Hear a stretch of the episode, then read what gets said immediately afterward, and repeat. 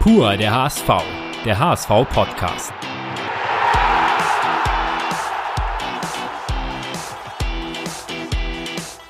Moin und herzlich willkommen zu einer neuen Ausgabe von Pur der HSV, den HSV-Podcast. Heute die 16. Ausgabe und wie immer darf ich meinen geschätzten Kollegen Thomas Husmann neben mir begrüßen. Moin Tom. Moin Lars.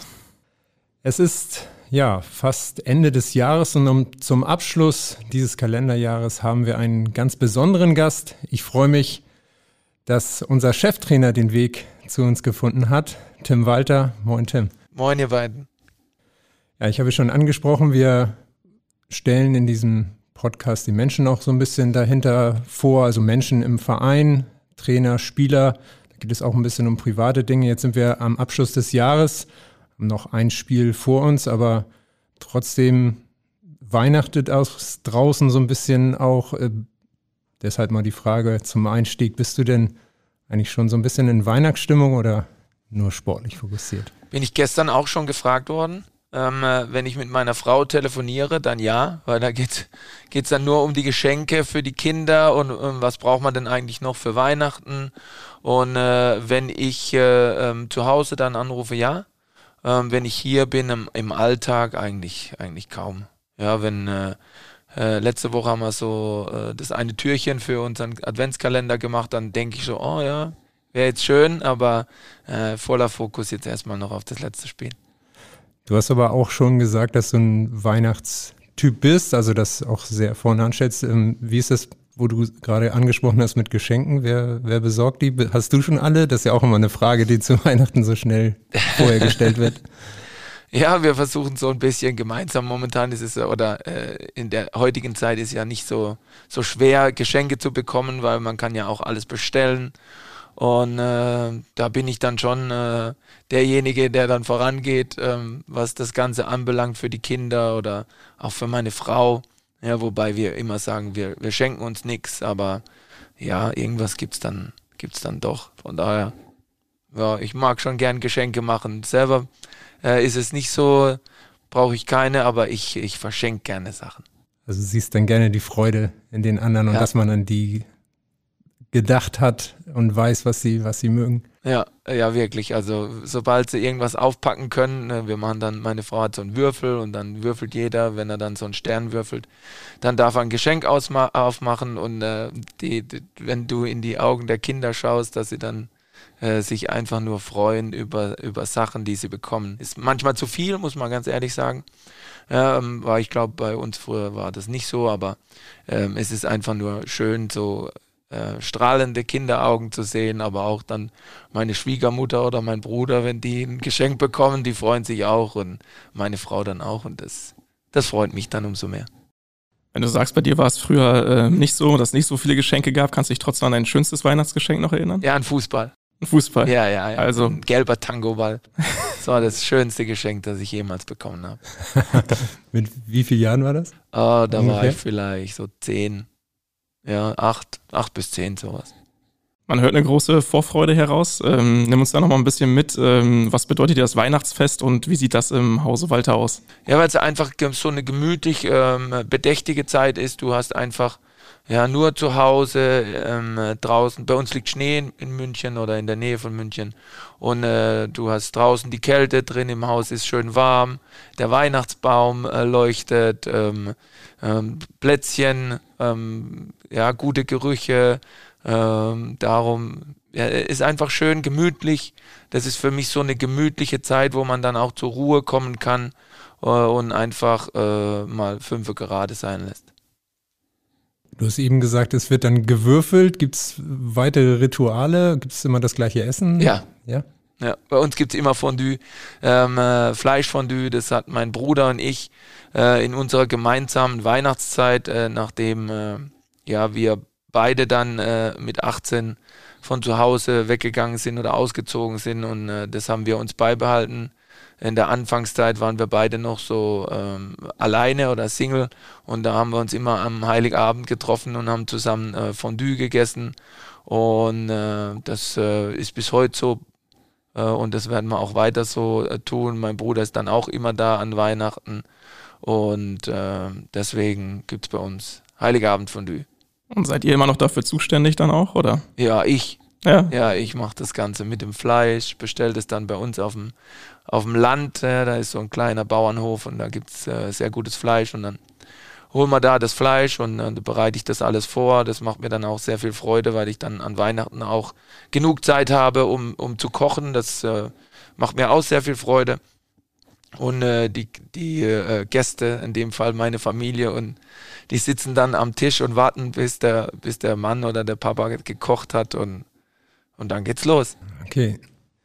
Wie ist es mit äh, Kirchengang und Singen? Gibt es das auch? Ja, normalerweise gehen wir in die Kindermette und äh, aber jetzt in Corona-Zeiten ist es eher schlecht. Wir haben so eine kleine Kirche auf dem Dorf und äh, da, da ist es immer ganz nett, wenn da um 16.30 Uhr die Kirche ist. Äh, da wird gesungen und ja, ähm, den Kindern macht das Freude und darum gehen wir mit den Kindern dahin. Grundsätzlich bin ich jetzt nicht der Kirchgänger, aber an Weihnachten, ähm, weil es den Kindern dann auch sehr viel Freude macht, äh, machen wir das. Du sprichst die Kinder an. Äh, bei uns ist auch immer so die Frage Christkind oder Weihnachtsmann. Christkind. Ist das bei euch? Christkind. Christkind, ja, ja ganz klar. klar Klingeln ganz und klar, ja. Genau. Gibt, gibt's auch ja, das, das, das, die, die Kinder sehen das auch dann. die, ja. Also das äh, fliegt dann immer weg. Äh, wenn die Tür offen ist, dann fliegt es immer weg, das Christkind. Und das ist so. Gibt es auch noch die gute Stube, die abgeschlossen ist? Oder? Ah, Nee, nicht ganz. Ja, ist, man muss langsam äh, sich äh, ähm, Gedanken machen, wie man das Ganze so ähm, geschickt einfädelt. Ähm, von daher, ähm, da gibt es jetzt mittlerweile auch so eine App und da gibt es dann so Klingeltöne und ja, die werden älter und, äh, und äh, hinterfragen mehr, aber solange das noch so ist, äh, ist es auch schön, dass, äh, dass sie noch äh, ja, daran glauben. Sehr schön. Sehr schöne Bilder im Kopf, ja. Zu Weihnachten gehören Wünsche und äh, wir haben einen Wunsch erhalten zum diesjährigen Fest und zwar von einer Person, die dir sehr nahe steht. Da hören wir mal rein. Hallo Timmy Baby. Auch ich habe eine Frage. Wie jedes Jahr wünsche ich mir ein friedliches, harmonisches Weihnachtsfest. Nun, vorausgesetzt, du gewinnst am Samstag, davon gehe ich jetzt einfach mal aus, kommst gut gelaunt nach Hause, an Heiligabend schmeckt das Essen allen, alle sind mit ihren Geschenken zufrieden, es fackelt nichts ab, wir singen schöne Weihnachtslieder, Omas, Onkels, alle happy, alles okay soweit. Und spätestens dann hat ja immer einer bei uns die Idee mit diesem Familienspiel. Und innerhalb von kürzester Zeit eskaliert ja hier die Lage. Daher meine Frage. Kannst du dir vorstellen, dass du ausnahmsweise nur an Heiligabend, an allen anderen Tagen im Jahr darfst du wieder du gewinnen, du ausnahmsweise auch einmal deinen Sohn und deine Tochter gewinnen lässt? Das wäre mir ein sehr großes Anliegen. Und da ist noch etwas. Unser Hund hat deinen Platz auf unserem Sofa eingenommen. Wenn ihr das bitte auch friedlich lösen könntet, für beide Seiten. Danke, ciao. Das war Meine Frau. deine Frau, Katrin Walter. Ja. Ist eine große Überraschung jetzt, muss ich ganz ehrlich sagen. Wo habt ihr die Nummer her? Ihr Banditen. Wir haben gute Kontakte. Ja, das denke ich mir, ja. Verraten unsere Quellen nicht. ja ich kenne da schon einige Quellen hier im Hause. Könnten die richtigen sein. Ja.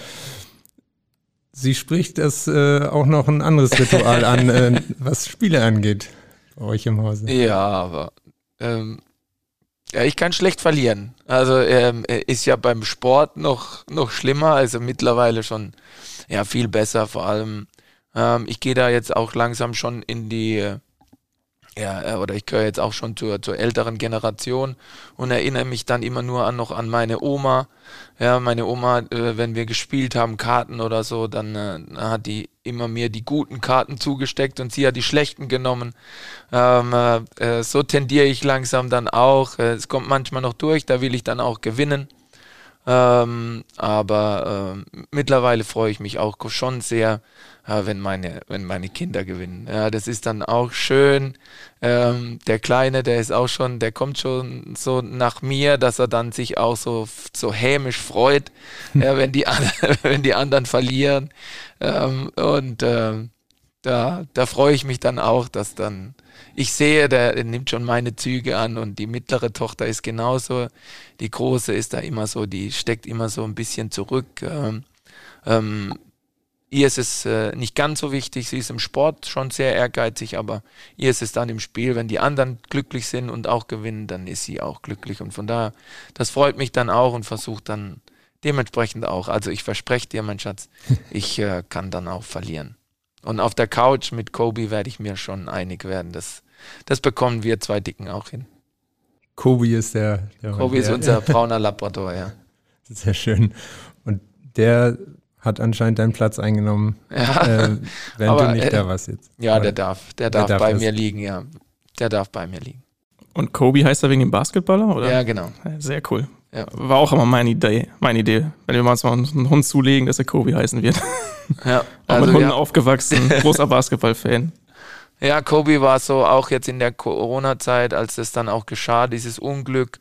Äh, früher war ich großer Basketball-Fan, ähm, habe dann zu, da, zur damaligen Zeit der mit Michael Jordan oder Magic Johnson schon eher die, ähm, die Basketballriege der früheren Generation, aber dann kam Kobe so ein bisschen rein, dann habe ich die ganzen Biografien und, äh, und wie ehrgeizig das er war und ähm, ja, welche Gemeinsamkeiten er mit Michael Jordan dann auch hatte äh, in, in seinem Spiel und in der Verrücktheit so zu trainieren, so richtig, ja, teilweise schon äh, bekloppt, ja, äh, Nachspiel nachts noch äh, heimgefahren und dann äh, trainiert.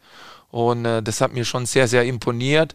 Und äh, äh, unser Hund ist das krasse Gegenteil, er ist eher der gemütliche.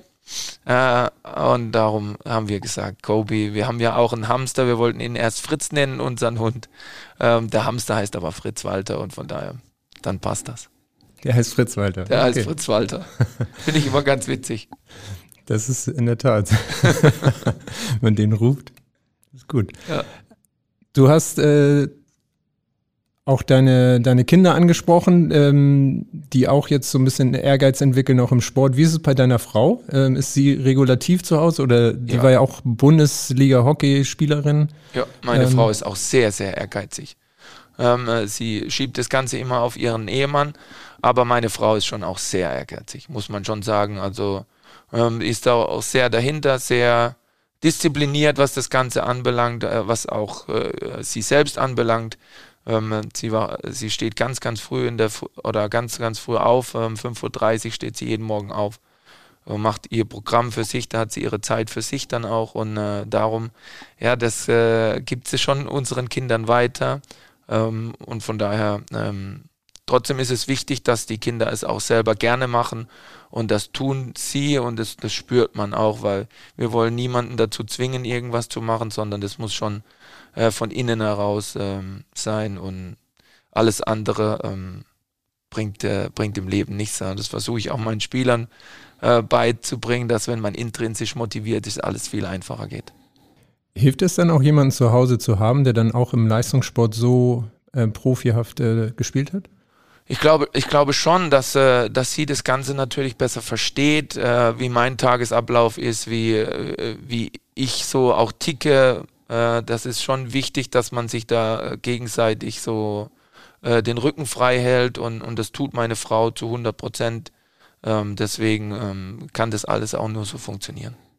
Du hast ja sogar mal gesagt, dass du sie verpflichten würdest in, bei einer Frage eines Journalisten, Ja. wen du zum HSV holen würdest, äh, deine Frau. Ja, weil sie einfach immer ähm, äh, zu 100 Prozent dabei ist. Ähm, wenn sie vorm Fernseher sitzt äh, bei unseren Spielen, dann, boah, das ich will es gar nicht miterleben. Ähm, ich weiß, wie aufgeregt und wie, nervös sie dann ist, äh, weil wenn da, danach dann telefoniert wird, dann fällt echt eine Last von ihr ab. Und äh, von daher äh, will ich es gar nicht zu Hause miterleben. Aber es ist insgesamt nicht so, nicht so angenehm in der Phase und darum weiß ich, wie sie brennt und äh, so einen Spieler oder so einen Assistenten zu haben, dann in, in solchen Phasen, äh, der 100% dabei ist und brennt. Ja, das habe ich Gott sei Dank hier gefunden, muss ich sagen. Mein Trainerteam ist wirklich toll und mein ganzer Staff, die, die brennen und, äh, und äh, versuchen mich äh, anzuspornen, versuchen mich besser zu machen. Und deswegen bin ich sehr glücklich, dass ich äh, all die Jungs äh, bei mir im Staff dabei habe. Die machen das echt richtig, richtig toll. Noch einmal zurückkommen auf die Familie. Ihr seid aber noch in, die lebt ja noch in München. Ja. Wie haltet ihr da den Kontakt? Ach, jeden Morgen. Außer heute, heute war ich ein bisschen später, äh, deswegen sind sie heute Morgen ohne FaceTime in, ins, äh, in die Schule gegangen, aber normal um 6.50 Uhr, dreiviertel sieben äh, morgens ähm, telefonieren wir mit FaceTime und, und versuchen uns so äh, äh, ja immer über den Tag zu retten und dann gibt es dann natürlich dazwischen immer irgendwelche Telefonate per FaceTime und abends, wenn sie ins Bett gehen, dann auch. Also das, das geht schon und äh, ja, das äh, verleichtert mir äh, dadurch, dass es FaceTime gibt, äh, erleichtert mir meinen Tagesablauf weit ab von daheim und äh, ähm, das, dann sind sie trotzdem bei mir. FaceTime haben wir nicht zu bieten, aber ähm, wir haben sie auch zu bieten. Sie können auch äh, hier dabei sein, der Rest der Familie. Hallo Papa, hier ist der Lenny. Gegen Schalke gewinnst du locker, aber wenn du nach Hause kommst, musst du erstmal gegen mich gewinnen. Tschüss. Hallo Papa, hier ist die Maxi. Wenn wir ein Silvester zu dir kommen, können wir dann eine Stadiontour machen. Hallo Papa, hier ist die Lara. Die Schalker fegst du vom Platz. Der, und du wirst auch jetzt jedes Spiel gewinnen, denn du bist mein Superpapa. Hab dich lieb. Ja, das waren die drei. Ja. Sehr schön. Ähm, absoluter Familienmensch, hört man raus. Und Ja, kriegt man also- damit auch nochmal.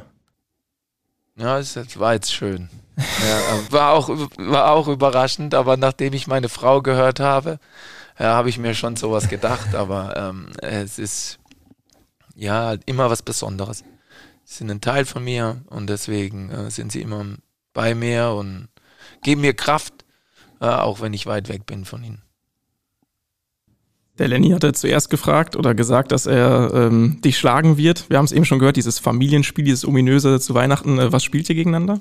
Auch wir haben verschiedene Spiele. Zum einen spielen wir äh, Karten, spielen wir immer Elfer raus. Und äh, ähm, die Kinder haben irgendwann angefangen, so äh, Europa-Tour zu spielen. Das äh, sind so verschiedene Touren, die ich mit einem Flugzeug oder so, mit Karten auch so, aber ein Brettspiel, ähm, wie ich dann meine Routen zurechtlege und dementsprechend sage, ich fliege von A nach B, äh, über C wieder nach äh, XY. Und äh, das macht denen ganz viel Spaß. Die lernen äh, ein bisschen die Länder kennen in Europa. Und äh, ähm, so haben wir das, das Angenehme mit dem Nützlichen verbunden. Sehr schön. Zweite Frage richtete sich äh, Richtung Silvester, ob es eine Stadiontour gibt. Also erstmal äh, Silvester wird hier in Hamburg stattfinden. Ja, ja, wir sind hier oben, weil wir dann auch trainieren. Ähm, das, das können wir gern machen. Die Stadiontour kann auch, ich kann auch der Papa machen. Aber ich glaube, Sie kennen das Stadion schon, aber es gibt auch ein paar äh, Ecken, äh, die ich vielleicht noch nicht kenne hier im Stadion und deswegen ist es dann auch schön, äh, wenn, wenn, wenn irgendjemand äh, hier äh, die, die Zeit für uns aufbringt und uns äh, eine Stadionführung gibt. Bestimmt. Und dann haben wir zum Ende heraus noch gehört, alle drei schon richtige HSVer. Ja, ja, ja, die haben alle Trikots und sind immer voll dabei. Selbst der Hund hat einen Schal immer um bei den Spielen und deswegen, die sind immer dabei. Ähm, Die Lara ist dann äh, äh, die, die letzte, die noch was gesagt hat, die ist da immer ähm, extrem, ähm, ja, heiß, Mhm. sage ich mal. Und so ähm, ist es äh, schön, dass alle ihre äh, Facetten haben und ja, glaube, das ist äh, ganz gut harmoniert.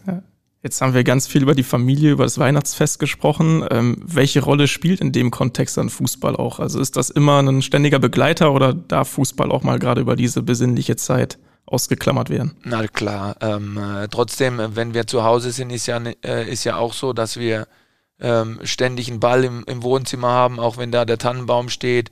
Wir haben im Keller mittlerweile so, so einen Kunstrasenplatz, äh, bei dem, ähm, wo wir dann auch trainieren. Äh, die Kinder dann, äh, die Mädels Hockey und der kleine Fußball. Und, äh, und da gibt's dann trotzdem auch abends immer dann heiße Duelle. Dann spielt meine Frau mit, wir spielen Fußball. Ähm, ja, also es ist trotzdem ein ständiger Begleiter. Ähm, wobei natürlich äh, jetzt rein, rein äh, was äh, ja der Austausch dann mit der Familie anbelangt ähm, oder das Spiel an sich. Äh, nicht so jetzt die Spieler oder andere Vereine, sondern einfach das Spiel an sich, dass wir, dass wir trainieren, dass wir äh, Fußball miteinander spielen, dass wir Spaß haben und ähm, aber es ist trotzdem ein ständiger Begleiter, logisch. War das früher bei dir auch so als Kind schon ständiger Begleiter? Ja, also bei mir lagen auch immer Bälle im Haus. Mein Papa hat auch Fußball gespielt. Äh, und deswegen, da war ich dann schon immer auch involviert und immer auf dem Sportplatz dabei. Und, und deswegen war für mich immer klar, ja, ich wollte früher als Kind, wollte ich immer Profifußballer werden. Ähm, war mit Sicherheit äh, dann viel zu, äh, viel zu sensibel für diese Sportart als Spieler an sich. Ähm, aber ja, dass es jetzt als Trainer dann letztendlich geklappt hat, ist äh, vielleicht umso schöner und vielleicht auch genau das, äh, was mir in die Wiege gelegt wurde. Aber die Kindheitserinnerungen bei dir sind im Grunde genauso, wie du es jetzt auch vermittelst. Fußball, es ging fast 24 Stunden darum, Spaß haben, rausgehen, Ball immer dabei. Ja, immer. Immer Fußball, von morgens bis abends Fußball. Es gab nie was anderes. Ähm, deswegen auch Spielen, es gab, es gab nie was anderes außer das und und äh, auch so äh, in der Familie natürlich dann auch äh, so äh, Liebe weiterzugeben an seine, an seine Kinder, gerade von meiner Mama dann. Ähm, ja, das ist so meine Kindheitserinnerung. Und das ist auch ähm, von den Eltern in die Wiege gelegt worden oder vom ja, Papa. Opa, Papa? Papa war Fußballer durch und durch und äh, ja, hat mir wahrscheinlich auch den Ehrgeiz mitgegeben und äh, ja, darum, wie gesagt, von morgens bis abends Fußball. Meine Geschwister nicht so. Ähm, der Bruder hat mehr Musik im Kopf und äh, meine Schwester war, hat früher so ein bisschen Handball gespielt. Äh, ja, die lebt in Amerika und seit da ist es auch mit wenig mit Sport, aber die guckt schon, was ihr Bruder, ihr kleiner Bruder dann auch macht äh, und schreibt dann auch immer und ja. Und da war der Ehrgeiz auch schon Teil des, des Trainings. Ja, nicht nur des Trainings, auch beim Spielen ja, war dann schon früher auch gegeben, dass wir wirklich äh, da auch uns heiße Duelle geliefert haben. Ist das auch mal eskaliert? Also, weil du eben hast du schon gesagt, oh, ich nehme mich da mittlerweile zurück, ich gehöre ja auch schon zu den etwas Älteren. Ich meine, du bist jetzt Ende 40, also ähm, kann mir vorstellen, dass es dann damals sehr anstrengend auch war. Ja, weil ich so äh, gerade in der Kindheit, äh, wie, wie, gesagt, ich konnte einfach nicht verlieren und habe mich dann auch ungerecht behand, äh, behandelt gefühlt und, äh, und dann sind natürlich auch mal die Würfel durch die Gegend gefallen oder, oder äh, die Karten vom Tisch geflogen oder die Türen zugeknallt worden. Kenne ich. Kenne ich jetzt auch von zu Hause, wenn der Kleine, wenn der Kleine mal wieder ausrastet. Okay. Wer waren damals fußballerische Vorbilder für dich, wo du gesagt hast, Fußball war dein Ein und Alles bis 75er Jahrgang? Sprich ja, Ende zu, 70er, zu, 80er Jahre? Ja, ja, vielleicht auch ein bisschen später, so ähm, Platini, äh, Sico, ähm, das waren so meine, meine Vorbilder. Also, es waren da war ich Maradona natürlich. Maradona war, boah, die waren so meine Idole zu der Zeit. Gab es davon noch Trikots dann schon? Ah, wenig. Ich habe mir dann irgendwann selber so ein paar Trikots dann, aber als ich dann 18, 19 war, ähm, zu der Zeit war das nicht so gang und gäbe, dass du dann von jeder Mannschaft irgendwie ein Trikot hast. Ähm, nee, wenig. Also ich war froh, dass ich irgendwann mal einen Ball gekriegt habe. Äh, schöner, schöner Tango-Fall. Gab es Clubs, äh, die dir da besonders im Herzen lagen? Ja, war eigentlich schon immer Bayern München, muss ich sagen. Mhm. Ja, Bayern und äh, vielleicht auch ein bisschen Real Madrid. Das waren so von der Kindheit auf äh, meine Vereine. Mein, mein Onkel war großer Schalke-Fan, ja, zu der Zeit. Und äh, aber ja, ich war immer eigentlich Bayern und da war ich dann auch immer Karl-Heinz Rummenigge Fan und den fand ich cool, weil er immer getrippelt hat und ja, das äh, hat mich begleitet durch meine ganze Jugend, bis ich dann selber mal da äh, Trainer war und ja, jetzt gehe ich andere Wege. Wie, wie, war das dann für dich, Herrn Rummeniger kennenzulernen? Ja, das, das äh, ist ja in dem äh, Moment nicht mehr so omnipräsent, wie es damals war. Ähm, der war mit mir immer wirklich sehr offen und, und sehr nett. Und deswegen ähm, kann ich da nur positiv berichten drüber, aber nicht mehr so, dass jetzt äh, du gedacht hast, oh, das war ein Idol deiner Kindheit. Äh, es war so normal irgendwie. Ja. Du hattest lange auch den Wunsch, Profi zu werden, hast du gesagt, und ähm, hast aber auch gesagt, dass du zu sensibel wohl warst.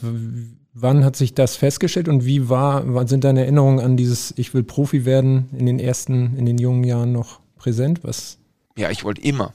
Immer, äh, für mich gab es ja nur Fußball und ich wollte immer Profi werden. Ich war technisch sehr versiert, ähm, hatte aber nicht so, äh, als Spieler, glaube ich, hätte ich nicht den, den Ehrgeiz, dass ich über Punkte hinausgehen kann. Ähm, äh, konnte mit Kritik in den jungen Jahren nicht so, nicht so gut und nicht so wirklich mit umgehen, äh, weil ich das zu Hause auch nicht gelernt hatte, weil da war alles immer nur der Kleine, der macht schon und äh, da ist alles äh, Friede, Freude, Eierkuchen und wenn dann jemand mich kritisiert hatte oder hat, äh, da konnte ich in, in jungen Jahren nicht so wirklich mit umgehen. Ähm, ähm, und das hat sich erst über die, die über das Älterwerden dann auch ähm, etwas äh, ja, ähm, verlagert, dass ich, äh, dass es wichtig ist, Kritik ähm, äh, zu bekommen und, und sie dann auch so einzusetzen, dass es für dich positiv ist. Ähm, äh, aber das muss man auch, glaube ich, lernen und das sehe ich jetzt dann auch bei den Spielern.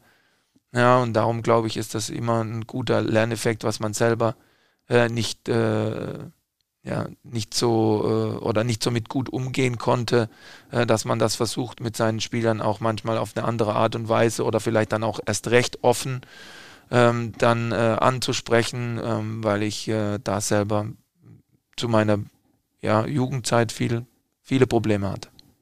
Das heißt, du siehst auch manchmal in Spielern so den jungen Tim Walter. Auf jeden Fall. Auf jeden Fall, wirklich. Und ähm, ja, und das erleichtert mir einfach das, das Trainersein, dass du, ja, dass du Dinge auch mit durchgemacht hast und, und dir nur denkst, ja, aber daran kannst du nicht scheitern. Wenn du daran scheiterst, dann bist du selber schuld.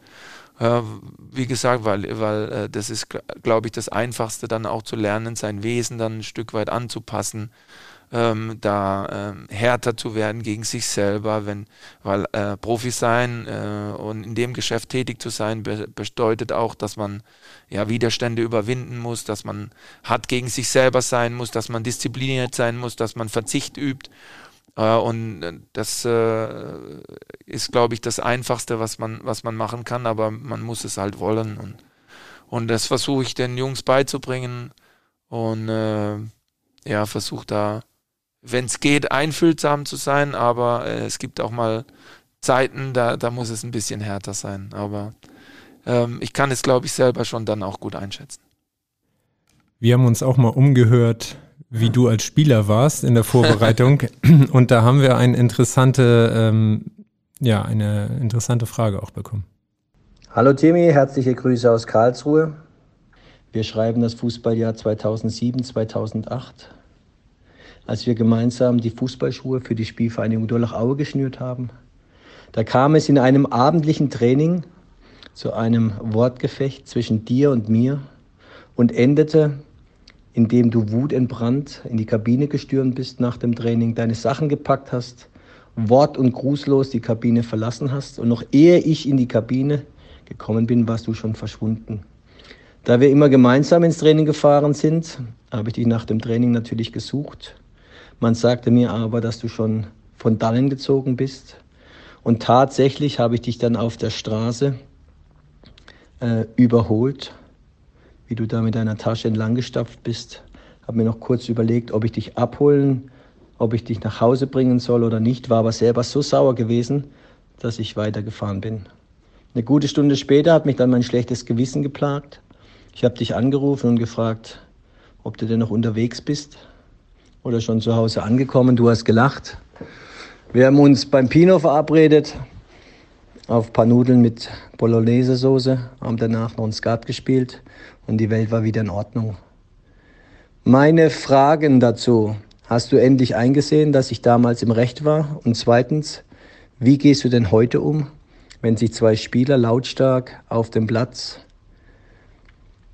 anbrüllen, Situation ausdiskutieren und sich gar nicht mehr beruhigen wollen? Gehst du dazwischen, lässt du es laufen oder Wie gehst du vor? Liebe Grüße, alles Gute, bis bald, ciao, ciao.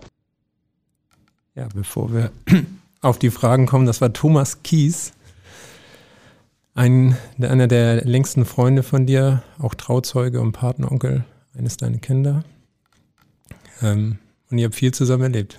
Wir haben sehr viel zusammen erlebt und erleben immer noch sehr ja. viel zusammen. Ähm, äh, natürlich hat er nicht recht. Ja, aber ähm, äh, ich kann mich gar nicht mehr so genau erinnern. Ich weiß schon, da, dass wir ähm, 5 gegen 2 gespielt haben und da ging es wieder darum, dass ein Ball schlecht war und der andere nicht in die Mitte wollte. Und, äh, und das, das konnte ich dann früher dann auch schon ähm, sehr äh, impulsiv sein und äh, habe mich dann auch nicht mehr beruhigt. Ähm, das geht dann oder es dauert dann äh, eine Stunde oder zwei oder drei auch mal an oder vielleicht auch mal einen Tag, aber dann ist auch gut. Ja, weil ich dann denke, Mann, Mann, wie blöd bist du denn eigentlich? Und, äh, und es äh, war Gott sei Dank immer so, dass, dass wir äh, uns zoffen oder streiten können aber dann äh, letztendlich äh, siegt die Vernunft und, und auch unsere, unsere Freundschaft, ja, weil die über allem steht und deswegen kann man sich dann irgendwann dann auch beruhigen. Also von daher hatten wir mit Sicherheit beide unsere Gründe, aber da hat es schon ein, ab und zu mal schon auch, äh, ja, da, da flogen schon mal die Fetzen. Und und das andere, ähm, ich glaube, das gibt es heute gar nicht mehr so, dass, äh, dass es so eskaliert, dass, dass ein Spieler von dann sieht, äh, dass die sich so streiten, dass, dass du sie auch in die Kabine äh, schicken musst. Aber äh, wenn, dann würde ich das schon ähm, so machen und äh, da bin ich dann auch rigoros. Die, die können sich äh, streiten und die können auch miteinander sich anbrüllen. Und, aber wie gesagt, irgendwann muss dann wieder gut sein und dann muss man sich beruhigen. Aber ich glaube, ja, dass die Freundschaften, so wie es jetzt bei uns war, äh, im Fußball äh, nicht mehr so bestehen. Ne? Äh, da da geht es mehr um Rivalität und ja, jeder will den Platz vom anderen. Und äh, mir ist es aber trotzdem wichtig, dass man, dass man äh, sich streiten kann, aber trotzdem im Fußball dann auch in der Mannschaft alles füreinander tut wenn das gegeben ist, dann, dann ist es auch wichtig, dass man sich zofft. Ähm, aber danach muss es auch wieder vergessen sein. Dann darf man nicht nachtragend sein, sondern äh, dann geht es wieder von neuem los. Und äh, weil es geht letztendlich geht's nur um die Sache und nicht äh, um äh, persönliche Eitelkeiten oder Gekränktheiten. Und so war ich natürlich dann früher. Da, ich habe das als persönlichen Affront gesehen, wenn mein Freund mit mir jetzt dann streitet um, ähm, und er genauso. Und deswegen, aber das gibt's heute nicht mehr so. Aber an, ich äh, tue mich da nicht schwer, die beide dann auch in die Kabine zu schicken. Das habe ich schon früher öfters gemacht, auch in der Jugend öfters gemacht. Also damit habe ich kein Problem. Sicherlich kam das in der Jugend auch mal vor. Du warst ja dann ja. lange Jugendtrainer auch. Ja. Aber ich habe schon öfter Trainingseinheiten abgebrochen und habe hab dann letztendlich alle reingeschickt. Also das, das kam dann schon mal vor. Okay, aber dann auch vermittelt, man kann sich mal streiten, man muss halt, darf nicht nachtragend sein und Genau, also wir sind hier zum Trainieren und, und nicht äh, um persönliche äh, Hahnkämpfe auszutragen. Äh, und ich glaube, dass es ganz wichtig ist, dass man, äh, dass man sich dann fokussiert und dann auch wieder ja, zum, zum wichtigen Teil übergeht. Man kann kurz austicken, aber dann ist auch wieder gut. Und manche kommen halt nicht mehr runter und so war ich dann früher auch. Äh, wobei ich äh, mittlerweile, mir ist es wichtig, dass Harmonie herrscht ja, dass sie, dass äh, die Menschen sich miteinander verstehen, dass man, äh, wie gesagt, mal nicht einer Meinung ist, ist absolut in Ordnung, aber es geht trotzdem immer um die Sache und das ist Fußball und es ist eigentlich die schönste Nebensache der Welt. Wie schwierig ist es manchmal, diese Harmonie ähm, zu erzeugen, aufzubauen? Weil du hast ja gerade auch schon durchklingen lassen, so richtig Freundschaft wie bei dir damals ähm, ist im Profigeschäft manchmal nicht mehr angesagt. Ja, das stimmt, aber trotzdem versuche ich das zu vermitteln. Also ich versuche schon ähm, für die Jungs immer da zu sein, väterlicher Freund zu sein, dass, äh, dass ich es nicht jedem gleich machen kann, ist auch ganz klar. Äh, aber ich versuche es. Und ich versuche auch, dass sie so miteinander umgehen, ja, dass, äh, dass äh, ein Team sein müssen, weil nur, Erfolg, äh, nur erfolgreich können wir sein, wenn wir alle zusammen agieren. Und äh, alles andere ähm, bringt uns nichts. Und, äh, und so ist es auch hier im Verein. Wir sind ein großer Verein, wir haben viele Mitarbeiter. Ja, und vieles fällt natürlich leichter, wenn, wenn du ja, miteinander gut auskommst, äh, wenn du dich respektierst, äh, wenn du offen zueinander bist. Und, und so versuche ich meine, meine Mannschaft zu führen. aber auch äh, meinen ganzen Staff, dass, äh, dass es wichtig ist, dass wir alles zusammen machen äh, und trotzdem offen sind für Kritik. Ja, das ist auch ganz wichtig.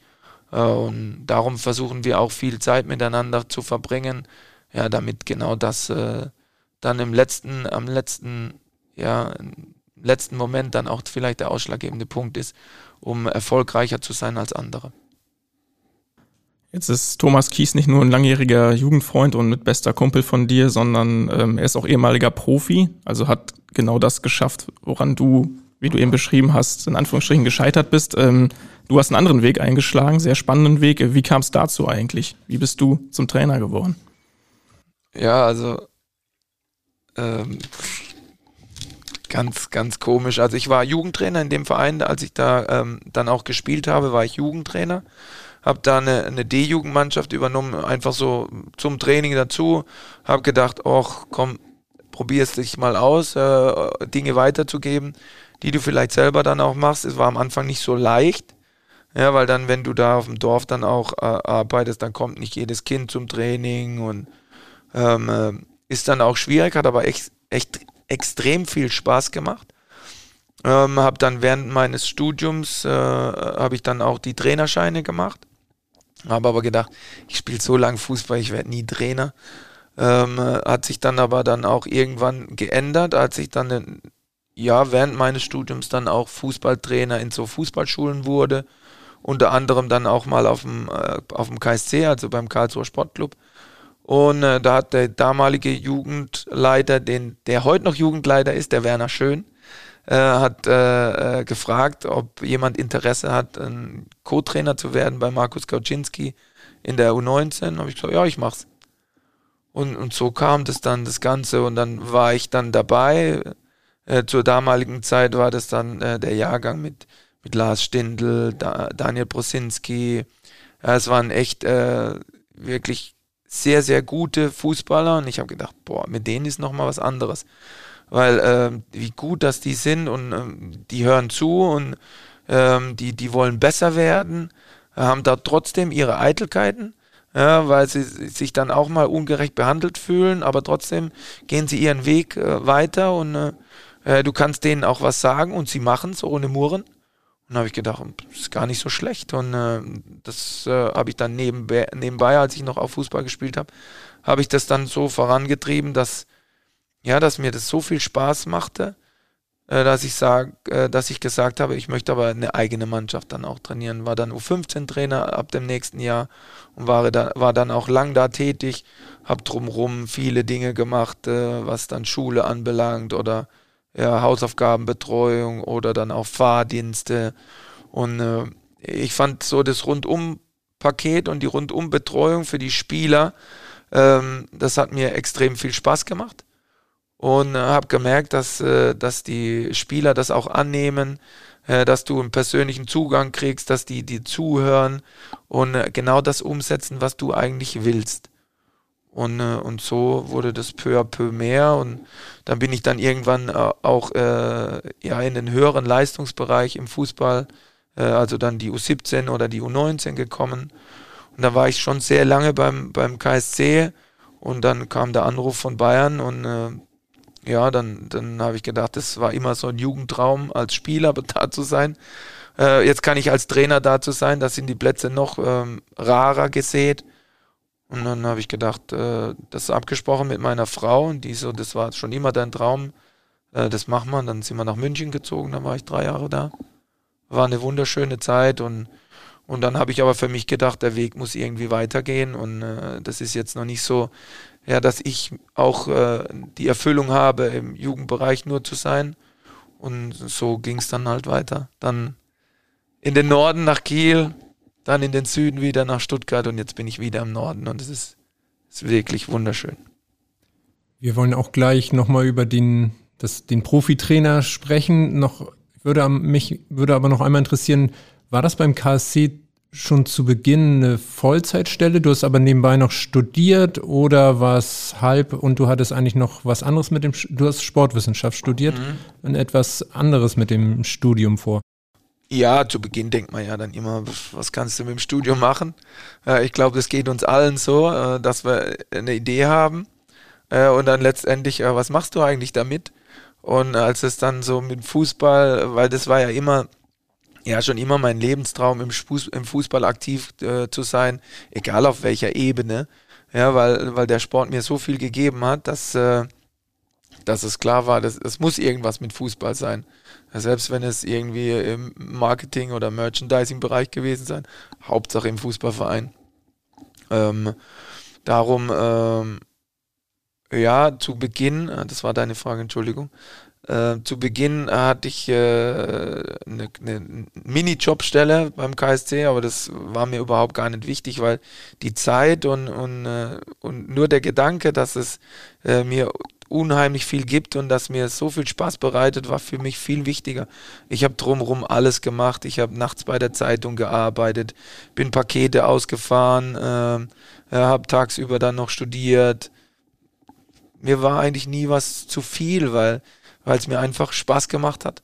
Und, äh, und du hast dich halt so durchs, durchs Leben gewurstelt. Und äh, dann nach einem halben Jahr habe ich dann so eine halbe Stelle bekommen, habe dann nachts immer noch bei der Zeitung gearbeitet.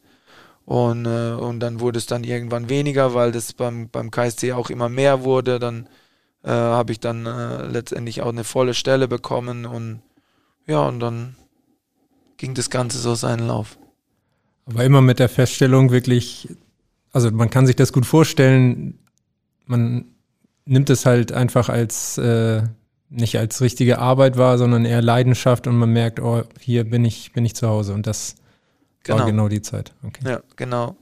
Also für mich äh, war das so ein Selbstverständnis, äh, dass äh, der, das war einfach nur wichtig, Zeit damit zu verbringen, Zeit mit, mit Fußball im Kopf, äh, mit, äh, mit Dingen sich zu beschäftigen, die dir einfach nur Freude und Spaß machen und so wie du sagtest, Leidenschaft, Emotion dabei und auch der Austausch mit dem damaligen Team.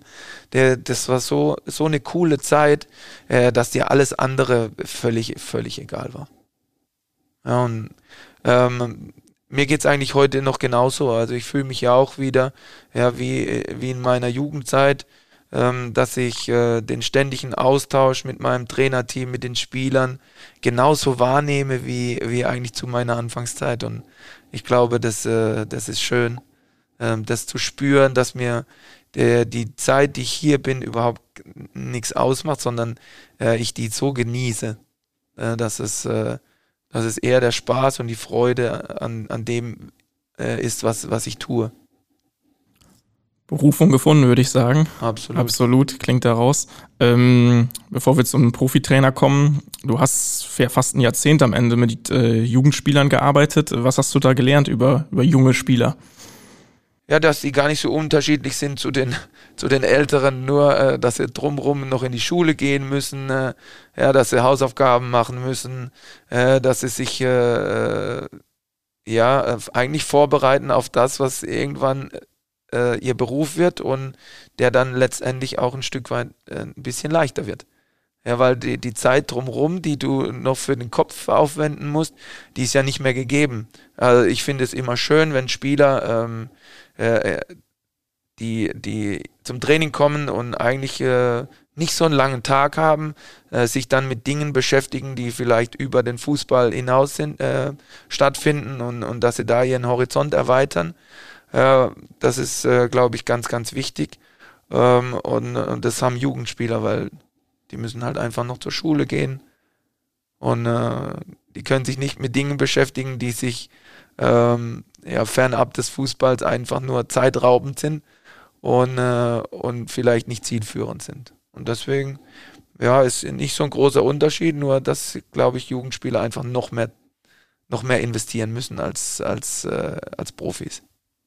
Jetzt hast du dann in der Zeit beim KSC ganz viele Spieler gehabt auch, die du geformt hast mit. Äh, Lars Stindl, der Name ist schon gefallen. Wer sind noch andere, die vielleicht besonders in Erinnerung geblieben sind? Ja, ich bin immer ja nur ein Teil davon. Ich habe ich hab die mal äh, einen kleinen äh, Zeitrahmen, habe ich sie in ein Jahr, vielleicht dann auch mal ähm, zwei, drei Jahre, wie jetzt ähm, in Darmstadt spielt Marvin Melem, ähm, da spielt Matze Bader, die hatte ich etwas länger, den Jahrgang hätte ich etwas länger. Dann äh, Seat Kolasinac, ähm, hatte ich in der Jugend Kevin Akboguma, ähm, Dennis Tomala, der in Heidenheim spielt, war auch ein Spieler, Lukas Rupp war ein Spieler in der Jugend. ähm, ja, bestimmt noch ein paar mehr, aber äh, wenn ich auch jetzt jemanden vergessen habe, ähm, äh, die, die Spieler waren mir alle wichtig, egal ob sie jetzt ähm, Profi geworden sind oder nur ein Teil ähm, meiner Zeit auch äh, in der Jugend. Ähm, äh, dann auch bei Bayern, da, da waren ja noch andere Spieler und ähm, mir, mir war immer jeder Einzelne gleich wichtig. Also mir ist es egal, ob der jetzt dann letztendlich was geworden ist, sondern ich versuche ähm, die Jungs auch ähm, außerhalb des Fußballplatzes ähm, ja, so zu nehmen, wie sie sind und vielleicht auch ein Stück weit was mitzugeben, weil das, äh, glaube ich, viel wichtiger ist, als alles nur auf dem Platz immer auszutragen. Und deswegen gibt es auch Spieler, mit denen ich heute noch Kontakt habe, äh, die, die haben mit Profifußball gar nichts am Hut, aber ähm, es ist trotzdem schön, äh, dass man da äh, noch Verbindungen hat. Und auch wenn ich heute noch Jugendspieler von damals treffe, das ist immer, immer schön. Mit einem haben wir auch gesprochen, Hakan Shalanunu, äh, den hattest du eventuell. der war ja auch vergessen. hier. Der war ja auch hier, ja, genau. Hakan, der. Aber den hast du auch zum KSC sogar geholt, oder? Genau. Also war damals eine, eine spannende Aufgabe, weil äh, er und sein Beraterteam und, äh, und seine Familie äh, und ich als kleiner äh, U15-Trainer, ähm, der, der den Hackern äh, aus Mannheim nach Karlsruhe holen wollte, äh, zusammen natürlich mit, mit den Verantwortlichen des KSC, mit damals mit Markus oder mit, mit Rüdiger damals. Ähm, und Markus hatte Training und hat dann gesagt, da kommen jetzt ein paar, setz dich mal, also wir haben, ich kannte natürlich Hakan, weil ich ihn oft beobachtet hatte. Äh, setz dich mal mit denen zusammen und dann kam eine ganze Armada wirklich und ich mittendrin und habe nur gedacht, mein Gott, was sollst du denn hier? Und es war aber ganz nett und ganz angenehm und äh, da war Hakan, äh, der damals auch ein kleiner Bub war, äh, den ich auch oft äh, von der Sportschule damals abgeholt habe und wieder äh, hochgefahren habe und wir hatten schon eine spannende Zeit, auch mit seiner Schule, mit seiner Schule war ich oft beim Direktor und aber ein, ein herzensguter Junge und ähm, ja, immer noch so, glaube ich, dann auch, wie er, wie, er, er früher war. Und wenn wir Kontakt haben, ist es immer sehr nett. Ja, er hat auch herzensgut über dich äh, gesprochen. Äh, mich würde mal interessieren, wie ist es jetzt mit so Erfahrungen, die man dann schon auch mit solchen Spielern, die ja auch eine große Karriere gemacht haben, ähm, früher zusammengearbeitet hat, deren, deren Weg sozusagen auch jetzt beobachtet und begleitet hat, noch Kontakt hat und dann auch jetzt mit äh, vielleicht auch mal ganz verschiedenen Charakteren umgeht in so einer Profimannschaft.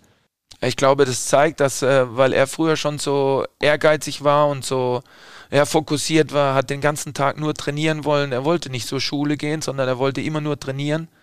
Ähm, äh, äh man sieht einfach, äh, dass man mit harter Arbeit und mit Willen äh, ganz, ganz viel erreichen kann. Und ähm, wie gesagt, da scheiden sich dann manchmal die Geister, wie bei mir dann auch. Äh, vielleicht äh, hat man dann aus verschiedenen Gründen nicht das Potenzial dazu und das muss man dann akzeptieren und muss dann andere Wege eingehen. Und weil jeder Weg ist irgendwie so vorgefertigt, glaube ich, und im Leben ist alles für was gut. Ja, und man muss nur wissen, was man will. Und äh, da war Hakan einer, der wusste genau, was er wollte. und deswegen ähm, ist es auch, kommt es nicht von ungefähr, dass er dann auch das geschafft hat, so wie er es jetzt gerade auch dann lebt. Du hast auch mal gesagt, Mentalität schlägt Talent. Ist das immer so oder? Am besten hast du beides. Am besten hat man beides, wie bei ihm. Also. Am besten hast du beides, genau, wie bei ihm. Ähm, wie gesagt, da gibt es auch noch mehrere Beispiele, aber wenn du das beides hast, dann, dann ist es natürlich perfekt. Ja. Jetzt haben wir viel mit dem, über den Umgang mit Spielern und Entwicklung auch gesprochen. Wie entwickelt sich denn in solcher Zeit, äh, wir sind ja jetzt auch im Profibereich und es wird äh, zum Beispiel ganz oft auch über deine Spielphilosophie gesprochen, diskutiert. Wie entwickelt sich so eine? Hast du die schon im Jugendbereich entwickelt? Äh, kam das später? Kam das in den, in den erst im Herrenbereich richtig zum Vorschein? Nee, also das äh, hat sich so peu à peu, äh, weil du in der Jugend natürlich dann auch viel, ähm, viel Erfahrungen sammelst und, und klar bist du zu Beginn vorgeprägt. Du hattest Trainer, dann mit denen du zusammengearbeitet hast, dann hast du dir natürlich auch was abgeschaut, wie machen dies, ja, machst du es ähnlich, äh, weil du dann äh, gerade heute im Fußballbereich hast du ja als Verein auch eine Philosophie. wenn du eine hast. Äh, und äh, bei uns war das äh, beim KSC sehr offen. Trotzdem haben wir uns sehr viel ausgetauscht. Und du als junger Trainer hast du und kannst du ja gar nicht die Erfahrung haben. Und dann ist ja klar, dass du, dass du dir etwas äh, abschaust. Und äh, wenn du dann aber selber tätig bist und jeden Tag mit deiner Mannschaft zugange bist, dann äh, entwickelst du Dinge, die, ähm, die sich vielleicht am Anfang äh, gar nicht so zeigen. Und, und so war es dann bei mir. Ich hatte auch diese Woche oder am Wochenende schon mit Sonny ein, ein Gespräch darüber, weil er auch gefragt hat, wie hat sich das bei dir eigentlich so äh, verfestigt, die Art und Weise zu spielen. Dann habe ich ihm erzählt, es kam von, von ganz alleine, dass ich immer nur gedacht habe, äh, meine Innenverteidiger, äh, die bieten sich immer nur nach hinten an, die wollen immer nur nach hinten den Ball, äh, und aber wir doch zum Tor wollen und, äh, und du nur eine gute Absicherung dann letztendlich brauchst, äh, um, äh, um dann vielleicht äh, auf eine andere Art und Weise nach vorne zu kommen. Und so ähm, kam das in der, in der C-Jugend, B-Jugend dann umso mehr. Ähm, äh, dann äh, wurde die Athletik dann auch ein bisschen mehr, dann konntest du das noch mehr äh, mit einbringen, dann hast du noch mehr Erfahrungen gemacht, guckst dir noch viel mehr an ähm, was andere dann auch machen, weil du schaust dir ja trotzdem immer irgendwie eine Kleinigkeit ab. Äh, trotzdem willst du du selber sein und, und willst bei dir sein. Und das war mir dann auch immer wichtig, ja, dass ich mein, meinen eigenen Stil präge. Und, äh, und das habe ich getan. Und äh, da versuche ich aber jeden Tag äh, mir Dinge noch weiter anzueignen und, und besser zu werden und ähm, ja, auch im Austausch mit meinem Trainerteam ähm, neue Dinge dann ja, ja, zu, äh, reinzubringen in das Team. Der besondere Spielstil war in der Jugend schon erfolgreich. Ähm, deutscher Meister geworden, unter anderem bei Bayern. Einmal äh, Halbfinale um die deutsche Meisterschaft gespielt mit äh, dem KSC. Dann hast du beim FC Bayern ja die zweite Mannschaft übernommen und dann ging später zu Kiel, Stuttgart, jetzt HSV. War für dich immer klar, dass diese Art von Fußball auch im Herrenbereich funktioniert, auf so hohem Niveau und hast du es auch immer durchgezogen? Ja, also wenn was funktioniert, dann funktioniert es ja. Also ob ich jetzt äh, im Jugendbereich bin oder im Seniorenbereich, ähm, ist ja rela relativ egal. Ja, ähm, weil die wollen alle, letztendlich wollen Fußballer alle äh, normalerweise den Ball haben und, äh, und wollen was Produktives damit anfangen. Ähm, äh, es gibt natürlich verschiedene Philosophien und das habe ich auch gelernt über meine Jahre hinweg, das äh, alles zu akzeptieren. Äh, trotzdem habe ich meinen eigenen Stil und meine eigene Art und Weise, wie ich Fußball sehe. Und für mich findet Fußball mit dem Ball statt. Und äh, das hat in der Jugend funktioniert. Und dann habe ich gedacht, ja, warum soll das oben eigentlich nicht funktionieren? Und, äh, so habe ich das äh, kennengelernt und, und habe das dann auch erkannt für mich, dass es äh, eigentlich ähm, größtenteils immer funktioniert, weil es über die ganzen Jahre auch funktioniert hat. Und da hat sich für mich gar nicht die Frage gestellt, warum sollte das nicht funktionieren, sondern ich bin von was überzeugt, so bin ich als Mensch und, äh, und diese Überzeugung versuche ich in meine Mannschaft zu tragen äh, mit allen Unwägbarkeiten und, und das mache ich äh, und das habe ich schon immer getan und äh, da bin ich viel zu sehr äh, Überzeugungstäter. Es funktioniert auch hier beim HSV. Äh, das zeigt die Hinrunde. Ähm, Mannschaft hat da häufig für positive Schlagzeilen äh, gesorgt und vor allen Dingen war die Handschrift erkennbar. Ähm, nichtsdestotrotz, das ist ja immer ein Entwicklungsprozess. Äh, wie zufrieden bist du, wenn du auf die Hinrunde schaust und auch auf die Implementierung deiner Spielweise? Ja, ist ja immer schön, wenn, wenn Außenstehende sagen, und man sieht ganz klar die Idee, ähm, ich glaube, das spricht für, für das Trainerteam, das spricht für die Philosophie, wenn man was sieht, das was erkennbar ist ähm, was immer wiederkehrend ist. Ich glaube, das ist, äh, sagen wir mal, ähm, für, also für, gerade für mich ist es die größte Anerkennung, die man kriegen kann. Ähm, ob dann, äh, und das ist auch im Fußball so oder im Sport allgemein so, ähm, du hast immer irgendwelche Dinge, die, die du nicht beeinflussen kannst. Ähm, äh, ob das äh, der Platz ist, ob es Wetter ist, ob äh, Schiedsrichter. Ähm, ähm, und dann kommt da noch auch viel Glück und Pech dazu. Das muss man auch sagen. Und wenn man das Ganze alles abwägt, dann glaube ich, dass wir ähm, mit Sicherheit einige Punkte mehr haben könnten. Ähm, aber ähm, wir auf unserem Weg ähm, bei uns bleiben und, und jetzt auch sehen, dass wir, und das ist das Positive, dass wir weiter hart arbeiten müssen. Und, und das macht unglaublich viel Spaß, dass alle mitgehen, dass alle mitziehen. Ähm, ich glaube auch wir hier als Verein ähm, ähm, das äh, komplett mitleben. Äh, also das nehme ich so auch bei uns unten wahr, ähm, dass, äh, dass der Verein ein, ein, großartiger Verein ist und dass man ja zusammen äh, sehr, sehr viel Spaß haben kann. Und, und äh, das versuchen wir jedem Einzelnen hier im Verein auch zu, zu geben. Versuchen immer alles reinzuhauen, was, was wir haben, weil das ist das Einzige, ja, was wir, was wir auch immer tagtäglich machen können, dass wir auf dem Platz uns erleben lassen. Äh, und ich glaube, das ist, äh, dass das auch anerkannt wird von jedem Einzelnen drumherum. Und, und das ist, glaube ich, auch schön zu, zu sehen. Und deswegen, ähm, wie gesagt, wir, wir sind auf einem guten Weg aber unser Weg muss noch weitergehen und er ist gepflastert von harter Arbeit. Wir haben eben gehört, dass Gespräche über viel, äh, Spielphilosophie stattfinden. Bei der Führung und Entwicklung einer Mannschaft zählen natürlich neben taktischen Sachen auch weitere Soft Skills dazu, Führen einer Mannschaft. Wie arbeitest du da? Wie hast du es bislang beim HSV erlebt? Du hast gesagt, die Jungs ziehen klasse mit, aber das hat natürlich auch immer was mit dem Trainerteam zu tun, mit Führen, wie sind da deine, deine Vorgehensweise? Also was ist wichtig? Was ist dir wichtig bei der Führen, beim Führen einer Mannschaft? Ja, viele Gespräche.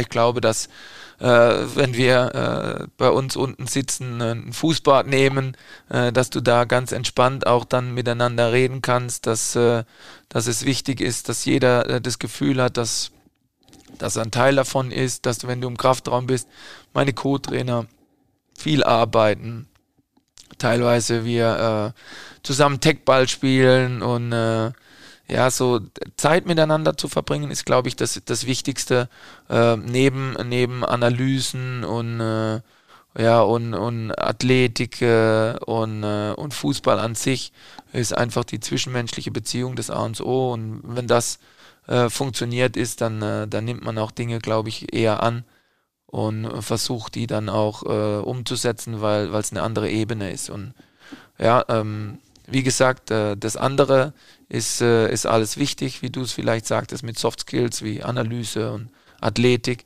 Da ziehen die Jungs echt brutal mit und, äh, und äh, sowohl mein Trainerteam als auch äh, das Athletikteam als auch die Physios ähm, arbeiten da auch total mit und sind auch immer im ständigen Austausch. Das ist einfach immer äh, Kommunikation, viel, viel Kommunikation.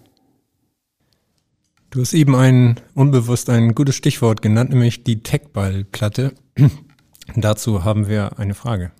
Hallo Trainer, zunächst einmal freue ich mich natürlich, dass du beim Podcast ein bisschen was zum Besten gibst und dass ich dir auch noch eine Frage stellen darf. Meine Frage ähm, geht um das Thema Techball. Wir haben ja da seit einiger Zeit eine Platte bei uns stehen und ich habe mittlerweile wirklich viele Namen gehört aus der Mannschaft und auch vom Trainerteam, ähm, ja, die das richtig, richtig gut können sollen. Dein Name war leider noch nicht dabei. Woran liegt denn das? Als Maulwasche. ja. Ja, erstens, er war noch nie gesehen an der Platte. Ja, sollte er sich vielleicht auch mal hinterfragen. Ja, ansonsten spiele ich eigentlich nur in, intern. Äh, gegen Merlin verliere ich immer muss ich ganz ehrlich sagen. Äh, mit Tappa ist es äh, so ein bisschen äh, pari. Ähm, mit Mario haben wir doppelt gespielt, Mario und ich, Mario Vuskovic und ich, gegen Meffo und Muni, äh, die haben wir abgezogen. Also von daher, ähm, meine Bilanz ist, äh, ist ausgeglichen. Ähm, wobei ich, wie gesagt, gegen äh, Merlin immer, immer verliere.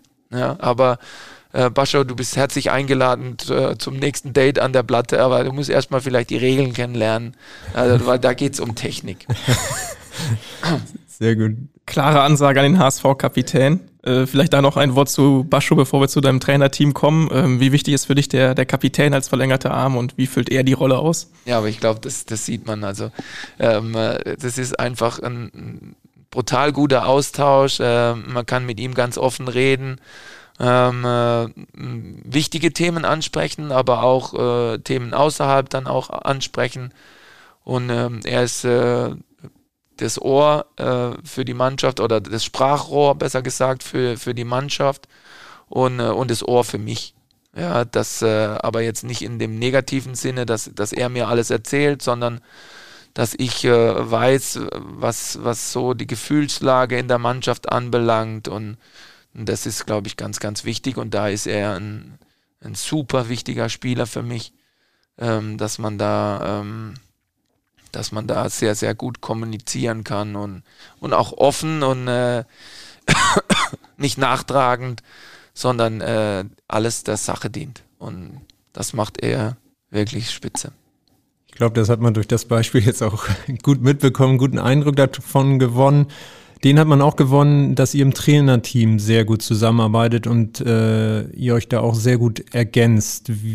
Wer nimmt da wie die Rolle ein und was ist dir da auch wichtig im, im Zusammen Zusammenarbeit? Also ich kenne ja Jule schon am, am längsten. Äh, ich habe mit Jule schon in Karlsruhe zusammengearbeitet. Und ähm, ja, er ist so der, auch hier der Kommunikator zwischen allen, ähm, äh, macht die ganze, ähm, ja, die ganze Verbindung stellt er zu, zu, zu der Jugend dann mit da.